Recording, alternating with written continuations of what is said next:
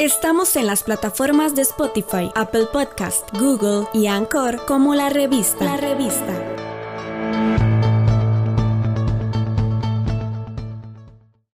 Les habla el doctor Mauricio Vargas y como siempre deseo hablarles desde mi campo de especialidad en salud pública y en sistemas de salud, pero en este momento deseo hacerlo esencialmente como ciudadano costarricense.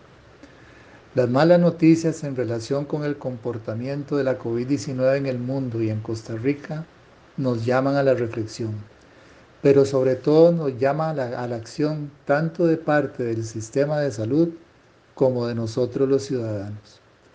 La OMS está llamando la atención sobre una eventual tercera ola en el mundo. En realidad, debiéramos hablar de rebrote, porque el concepto de ola se aplica cuando ya se tiene claro el comportamiento de las enfermedades infecciosas y sobre la COVID-19 todavía estamos aprendiendo.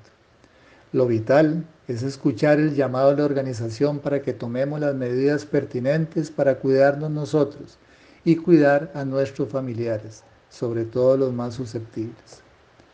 El virus es un microorganismo que sufre mutaciones muy fácilmente. Esto quiere decir que sufre cambios, cambios que pueden aumentar su capacidad de contagio y esto es lo que estamos observando en este momento en el Reino Unido y en varios países de Europa.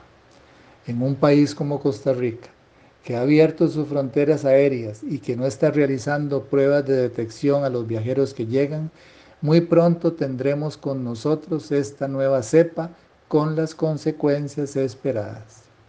Estamos siendo testigos en todo el mundo de un incremento muy importante de los casos, la saturación de las camas hospitalarias y el aumento de las muertes. Pero lo que no veíamos como una realidad cercana nos alcanzó. Estamos observando en el país un importante aumento de los casos, la saturación de las camas hospitalarias y un incremento de la mortalidad. Pero sobre todo, estamos observando un relajamiento del comportamiento de la gente las aglomeraciones en las calles son impresionantes y las familias se han relajado y comienzan a romper sus burbujas, afectando a las personas que tienen mayor riesgo de enfermar y hacerlo gravemente.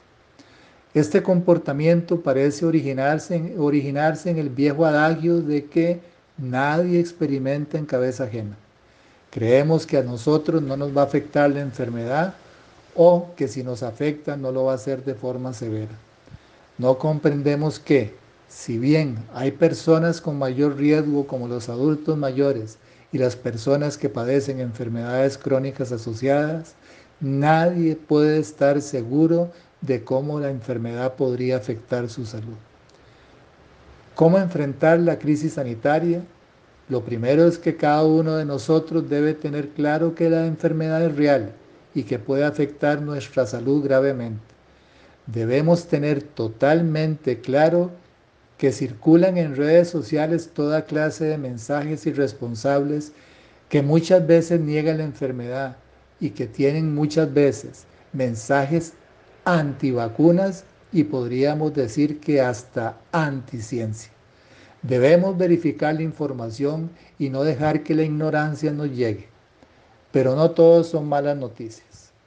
La buena noticia es que las personas tenemos el poder de mitigar el impacto de la crisis que enfrentamos. ¿Qué podemos hacer? No olvidemos el permanente y hasta obsesivo lavado de manos. Recordemos no tocarnos la cara sin habernos lavado las manos. Evitemos las aglomeraciones, incluidas las de tipo familiar. No pongamos en riesgo a nuestros padres y abuelos y por supuesto a nosotros mismos. Si nos reunimos, usemos las mascarillas de forma correcta, aunque nos parezca extraño.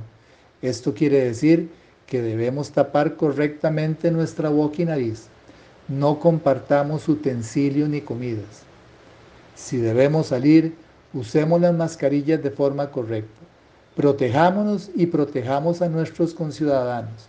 Aprendamos a ser solidarios y contribuyamos con nuestro país. Evitemos nuevos cierres, que solo nos afectan a nosotros mismos.